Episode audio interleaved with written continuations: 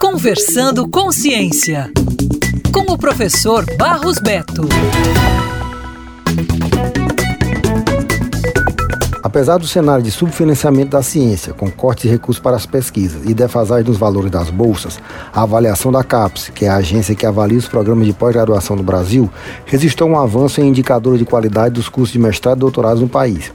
Dos 4.512 cursos avaliados entre 2017 e 2020, 34% aumentaram sua nota, o número de programas de nível internacional, aquele que recebem as notas mais elevadas na escala da CAPES, cresceu 37%, saltando de 490 para 671. Na região Nordeste, o número de programas de excelência passou de 37 para 60, um crescimento de 62%. A região Norte, que não tinha programas com nota 7 até a avaliação anterior, agora tem três nesse patamar.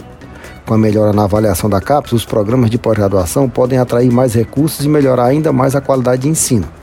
É preciso lembrar, no entanto, que as dificuldades de financiamento de bolsas e projetos nos últimos anos atingiram cursos bem ou mal avaliados, restrições impostas não apenas pela pandemia, mas também pela escassez e corte de recursos para ciência, tecnologia e inovação. Os objetivos da avaliação quadrienal da CAP são traçar um retrato da pós-graduação brasileira, bem como verificar o desempenho e zelar pela qualidade dos programas de pós-graduação acadêmicos e profissionais.